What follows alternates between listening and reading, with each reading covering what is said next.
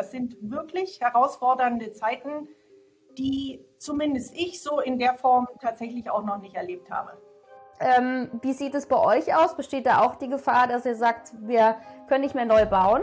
De facto führen natürlich die hohen zukünftigen, für uns zukünftigen, diese Zinssätze führen natürlich da, dazu, dass wir in unseren Investitionsrechnungen ähm, oft zu dem Schluss kommen, dass sich Projekte nicht mehr rechnen.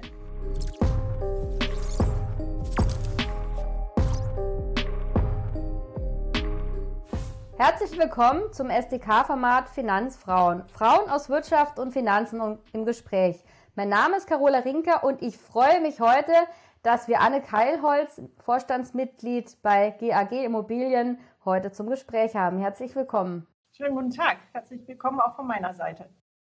Ja, vielleicht magst du dich zu Beginn kurz vorstellen und vielleicht auch ein, zwei Sätze zu deinem Arbeitgeber sagen für alle, die ihn vielleicht nicht so kennen. Aber sehr gern. Äh, also wie gesagt, du hast es gesagt, mein Name ist Anne Keilholz. Ich bin äh, Vorständin bei der GAG Immobilien AG.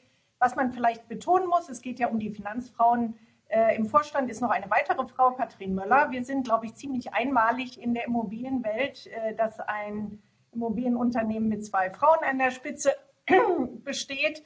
Die GAG ist größte Vermieterin in Köln mit ca. 45.000 Wohnungen hat schon eine sehr lange äh, Geschichte hinter sich. Und ähm, ja, unser Auftrag ist, ähm, breite Schichten der Bevölkerung mit leistbarem Wohnraum zu versorgen, wie das sicherlich viele kommunal nahe Unternehmen ähm, tun sollen. Das Besondere an der ERG ist auch die Eigentümerstruktur, weil wir nicht hundertprozentig kommunal sind. Wir haben, und deshalb sprechen wir ja auch, wir haben äh, noch einen nicht unerheblichen Anteil an Kleinaktionären bei uns im Unternehmen. Mhm. Okay, vielen Dank. Ähm, ja, wir haben ja eine sehr interessante Branche, in der du dich bewegst. Wir haben steigende Zinsen, explodierende Rohstoff- und Energiepreise. Da wird ja an vielen Stellen von einem Erdbeben gesprochen, was seit letztem Jahr die Immobilienbranche beschäftigt.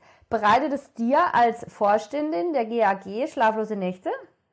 Also ehrlich gesagt äh, kommt das schon mal vor, dass man sich auch nachts Gedanken macht, weil ich glaube, so eine Zeit wie im Moment ähm, hat zumindest äh, auch in unserem, in meinem, nicht deinem, aber in meinem fortgeschrittenen Alter jetzt tatsächlich noch keiner erlebt. Also wenn wir über die vergangenen Krisen in der Immobilienwirtschaft äh, mal nachdenken, dann war das immer irgendwie ein Punkt, der krisenhaft war. Ähm, wenn die Zinsen hoch waren, waren die Preise niedrig. Also ne, so ein bisschen hat sich das immer ausgeglichen. Im Moment, ich will das Wort Multikrise jetzt nicht mehr überstrapazieren, aber im Moment, glaube ich, ist die Welt äh, um uns herum äh, generell ja mit sehr vielen Herausforderungen belegt und das, das geht natürlich an uns nicht äh, spurlos vorbei. Das sind wirklich herausfordernde Zeiten, die zumindest ich so in der Form tatsächlich auch noch nicht erlebt habe. Ich bin optimistisch. Ich bin ein Optimist von Haus aus und ich bin auch optimistisch, dass wir das gut meistern werden, sowohl als Gesellschaft ähm, als auch als Unternehmen. Da mache ich mir überhaupt keine Sorgen. Aber ähm, in der Tat ähm, macht einem das schon manchmal Gedanken. Ja, verständlich. Du hast es ja schon angesprochen. Also das ist, wir haben jetzt steigende Zinsen. Auf der anderen Seite sind ja die Verkaufspreise immer noch sehr hoch.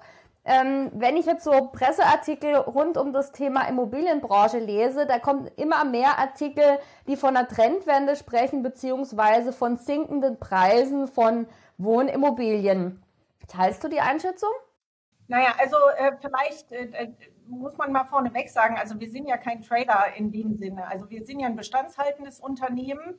Äh, wir hatten ein Verkaufsprogramm mal über viele, viele Jahre. Das äh, wurde äh, Anfang der 2000er mal aufgelegt, das ist aber ausgelaufen.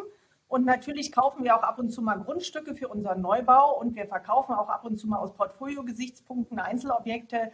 Aber so richtig sind wir nicht im Transaktionsgeschäft. Allerdings meine persönliche Meinung dazu ist, ähm, dass das in dem Fall, ich habe es eben schon gesagt, wenn früher die Zinsen hoch waren, sind die Preise den Keller gegangen. Das wird sich ja zumindest beim Neubau so nicht mehr realisieren lassen weil de facto der Neubau nicht viel günstiger zu erstellen ist.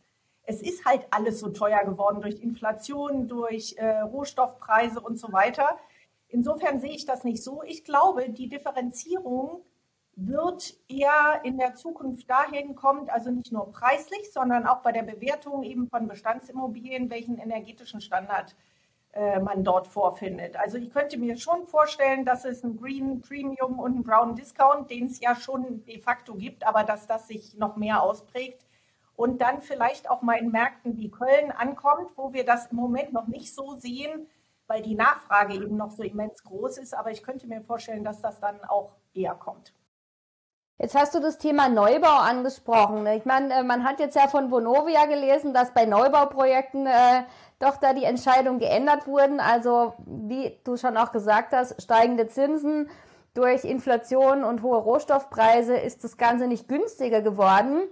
Ähm, wie sieht es bei euch aus? Besteht da auch die Gefahr, dass ihr sagt, wir können nicht mehr neu bauen? Naja, also grundsätzlich muss man vielleicht mal sagen, die Rahmenbedingungen sind ja für uns nicht anders wie für die Vonovia, LEG. Also alle haben ja ihre Neubauprogramme zusammengestrichen. So. Ähm, jetzt glaube ich, muss man ein bisschen unterscheiden zwischen dem frei finanzierten Wohnungsbau, den wir auch betreiben, natürlich. Und da hatte ja Herr Riedel, der war ja zitiert von der Vonovia in der Zeitung, der hat gesagt, also für die Preise für 5000 Euro müssten wir für 20 Euro vermieten. Das ist natürlich, also das entspricht nicht unserem Unternehmenszweck, sage ich mal, erstens mal in diesem Preissegment unterwegs zu sein und ähm, de facto kann man das nicht machen, weil auch die Leistbarkeit irgendwann nicht mehr gegeben ist. Was wir sehr viel machen, ist natürlich geförderter Wohnungsbau. Aber auch da muss man sagen, müssten die Förderbedingungen noch mal einen Schnaps oben drauflegen. Die sind in Nordrhein-Westfalen wirklich sehr gut. Ähm, aber aufgrund der eben schon beschriebenen Rahmenbedingungen müsste da auch noch mal ein Schnaps oben drauf, dass man das in dem Umfang, den, in dem wir das betreiben, den geförderten Wohnungsbau, weitermachen kann. Also de facto, wir arbeiten gerade an unserem Wirtschaftsplan ähm, äh, für die kommenden Jahre und äh, die GAG war, hat sehr viel Neubau äh, geleistet in den letzten Jahren. Das wird in dem Umfang nicht mehr möglich sein, aber wir, wir sagen jetzt auch nicht, wir stoppen jetzt irgendwelche Bauprojekte. Das auf gar keinen Fall. Ja, aber ich meine, das Ganze muss ja in dem Sinne finanzierbar sein. Ist natürlich klar von eurem Ziel, dass ihr sagt, ihr wollt jetzt die Mieten nicht zu hoch machen, aber auf der anderen Seite muss ja, müssen ja irgendwie die Kosten gedeckt werden. Das ist ja so ein bisschen das Problem, ne? Ja, das ist genau das Problem. Und das ist, äh, wir kommen ja nachher noch auf das Thema ESG und energetische Sanierung. Also wir haben im Moment, äh, müssen wir keinen Spagat machen, sondern wir bräuchten drei Beine und müssten mit drei Beinen Spagat machen. Also das alles unter einen Hut zu kriegen, ähm, äh, da sind wir gerade dabei und wir müssen natürlich austarieren, weil de facto ähm, ähm, eine gewisse Investitionskraft vorhanden ist und die, die vorhanden ist, muss man dann entsprechend aufteilen. Mhm. Ja, ich meine, gerade in eurer Branche gibt es ja doch sehr viele Unternehmen, die sehr stark verschuldet sind, wo natürlich die Möglichkeiten schon, sagen wir mal, sehr beschränkt sind. Ja, also das ist bei uns zum Glück, also wir sind da wirklich, ähm, deshalb ähm, bin ich auch eben nicht so auf die Zinsen äh, eingestiegen. Also für das, was wir jetzt gerade im Bau haben, die, die Projekte, die wirklich im Bau sind, wir sind äh, sehr konservativ verschuldet, sage ich gerne. Also wir haben sehr langfristige Finanzierung und wir haben uns günstige Zinsen für die laufenden Bauprojekte gesichert. Also das Zinsänderungsrisiko wird uns natürlich de facto irgendwann treffen, aber betrifft uns jetzt nicht heute und sofort. Insofern sind wir da in einer, in einer Situation, wo wir uns in Ruhe überlegen können, was wir noch machen. Aber de facto führen natürlich die hohen zukünftigen, für uns zukünftigen, diese Zinssätze führen natürlich da, dazu, dass wir in unseren Investitionsrechnungen ähm, oft zu dem Schluss kommen, dass sich Projekte nicht mehr rechnen. Hm, das ist ja in dem Sinne bedauerlich, weil ich meine, die Zinsen werden jetzt weiter nach oben gehen, vielleicht nicht mehr in dem Tempo, wie es jetzt in den letzten zwölf Monaten passiert ist, oder? Äh, naja, also es gibt einige, äh, die sagen, wir sind am Ende des Jahres bei 5 Prozent. Ähm, es gibt andere Meinungen, die sagen vielleicht nicht ganz.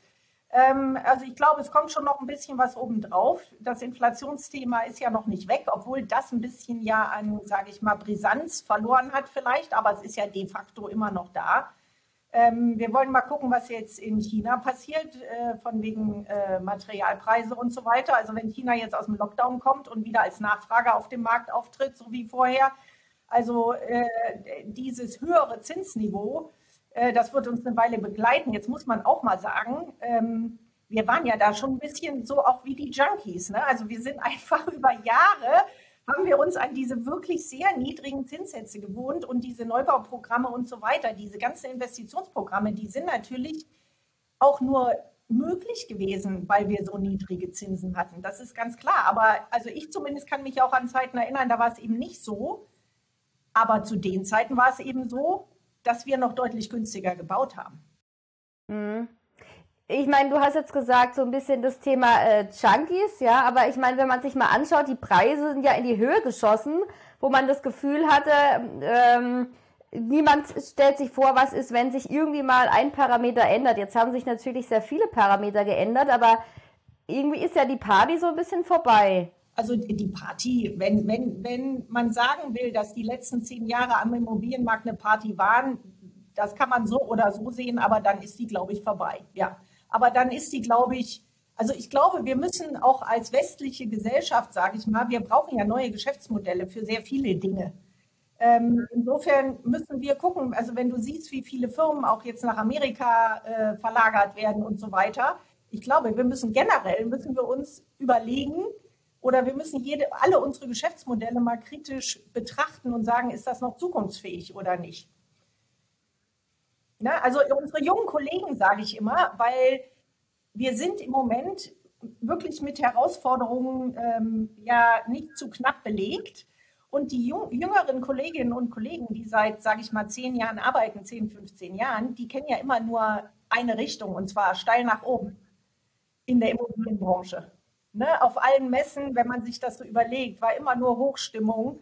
Dann gab es vielleicht mal einen kleinen Dämpfer, aber ähm, ja, es müssen jetzt alle sich mal überlegen. Man hört von vielen Unternehmen auch, die sagen, okay, wir investieren jetzt nicht mehr so viel in Neubau, wir nutzen die Zeit, um mal zu überlegen, wie wir unser Unternehmen vielleicht ähm, anders ausrichten, wie wir Prozesse anders strukturieren. Das muss nicht immer schlecht sein.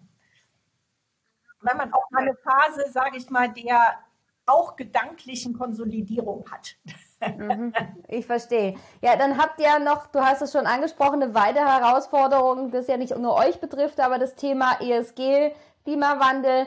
Ähm, wie versucht ihr die, dies zu meistern, gerade vor dem Hinblick auf einerseits Bestandsimmobilien, wo der Standard vielleicht noch nicht so erfüllt ist, andererseits für Neubauprojekte? Also im Neubau haben wir damit überhaupt kein Problem, weil wir bauen äh, diesen KfW 40 Standard sozusagen. Das ist ein sehr guter energetischer Neubaustandard. Da ist das Problem nicht zu suchen.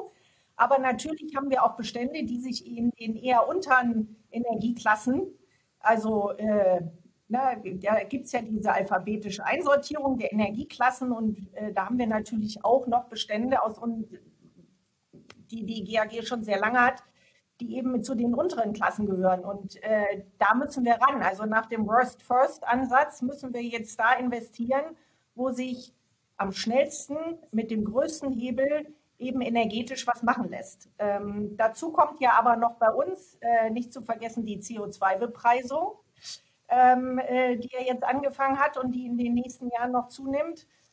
Und ähm, das glaube ich aber für Deutschland jetzt nicht, aber es gibt andere europäische Länder. Ähm, da gibt es ja zum Teil schon für sehr schlechte Energiestandards, gibt es ja zum Teil schon Vermietungsverbote. Ich glaube, da kommen wir auch nicht hin. Ich will nur sagen, dass das Problem nimmt in den nächsten Jahren noch zu. Mhm. Also da müssen wir, ja. das ist keine Frage. Ja, ich meine, das wäre ja gar nicht stemmbar, weil wir ja ohnehin schon Wohnungsknappheit haben, dann äh, wär, würde das das Problem ja noch verschärfen, oder? Genau, und äh, de facto, wenn, wenn mich Menschen fragen, ja, was ist denn die Lösung, dann sage ich, die Lösung heißt Mittel, Geld. Und äh, ich glaube, das muss man nochmal ganz klar auch äh, auf Bundesebene platzieren, weil wenn man sich die Förderlandschaft anschaut, also wir hatten 2020 oder 2021 ich glaube sogar 21, gab es für den Neubau noch 21 Milliarden an Förderung. Wir sind im Moment bei einer guten Milliarde und davon ist noch nicht mal alles für Mehrfamilienhäuser. Da gibt es auch einen Teil, der noch für Einfamilienhäuser vorgesehen ist. Also von 21 Milliarden auf eine. Und in der energetischen Sanierung sind die Fördermittel zwar gestiegen, aber von 8 auf 16 Milliarden. So, das heißt, also auf, auf der einen Seite für die energetische äh, Sanierung ist das noch nicht genug. Da glaube ich, braucht es noch mehr. Auch da gibt es in Nordrhein-Westfalen noch eine gute Landesförderung. Äh, und im Neubau, das muss man, wird ja auch gerade, das kriegst du ja auch in der Presse mit, das wird gerade diskutiert. Aber die, die Richtung von, von sage ich mal, von Berlin aus ist definitiv Richtung energetische Sanierung und nicht Neubau. Und das, ähm, glaube ich, machen alle immobilienwirtschaftlichen Verbände, alle Unternehmen, machen da jetzt sehr viel auch politische Arbeit, um zu sagen, wenn ihr nicht zu größeren, ähm, sage ich mal, gesellschaftlichen Verwerfungen kommen wollt, dann müsst ihr den Neubau fördern. Könnt ihr nicht einfach aufhören. Ich meine, eine Milliarde ist nichts für die Bundesregierung. Mhm. Mhm. Das ist schnell weg. Ich merke deine Begeisterung für die Immobilienbranche. Das ist auch sehr schön. Ich könnte dir noch stundenlang zuhören. Ähm, was begeistert dich immer noch an der Branche? Du bist ja da schon sehr lange tätig. Äh, das stimmt. Eigentlich mein ganzes Berufsleben habe ich schon was mit Immobilien zu tun. Ähm, ich finde auf der einen Seite finde ich es toll, dass ich in meinem Berufsleben beobachten konnte, wie die Immobilie sich tatsächlich auch professionalisiert hat als Assetklasse, muss ich mal sagen. Da hat sich ja sehr viel getan. Die Immobilie ist natürlich immobil und hat deswegen andere Herausforderungen. Ich muss sagen, die Lieblingsimmobilienklasse, deshalb bin ich da auch schon sehr lange dabei, ist die Wohnimmobilie, weil die Wohnimmobilie im Gegensatz zu einer Büroimmobilie immer noch ein sehr starkes auch soziales Element hat. Also wir schaffen Wohnraum für die Menschen, die in einer Stadt leben, die irgendwo leben. Und das finde ich einen wahnsinnig schönen Aspekt daran. Mhm. Jetzt habe ich noch eine Standardfrage an dich, die ich äh, eigentlich all meinen äh, Interviewpartnerinnen stelle. Und zwar, wenn du Geld für dein Alter vorsorgen wolltest, ich meine, du hast jetzt wahrscheinlich nicht mehr so viel, viele Jahrzehnte zu arbeiten wie ich. Ähm, aber was, was würdest du jetzt gerade im Hinblick auf die aktuelle wirtschaftliche Situation tun, um da ein bisschen was anzulegen? Also ich würde mir jetzt mal äh, das übliche, ich bin ja kein Anlageberater, deshalb würde ich mir das übliche Diversifizierung und sowas jetzt mal sparen. Ich weiß, worin ich mein Geld im Moment anlege. Das sind zwei studierende Töchter. Das ist, finde ich, ist, eine, eine gute Geldanlage. Und ansonsten, ähm, also man sagt ja auch, ähm, die schönsten Dinge im Leben, die kriegt man nicht für Geld. Vielleicht müssten wir uns auch überlegen, äh, mal wieder auf andere Sachen zu fokussieren. Und der Wirtschaft kann man sicherlich im Moment helfen, indem man das Geld nicht anlegt oder zumindest nicht in die üblichen Geldanlagen anlegt, sondern einkaufen geht. okay, ja, vielen Dank für das Gespräch. Dann äh, danke ich dir herzlich und wünsche dir weiterhin alles Gute. Gleichfalls, vielen Dank. Schönen Nachmittag. Ja, und wir freuen uns natürlich über eure Kommentare unter dem Video, gerne auch eure Einschätzung zur Immobilienbranche oder vielleicht auch die ein oder andere Frage an Anne Kallholz. Ähm, wenn ihr kein Video mehr verpassen wollt, lohnt es sich auch, den Kanal zu abonnieren.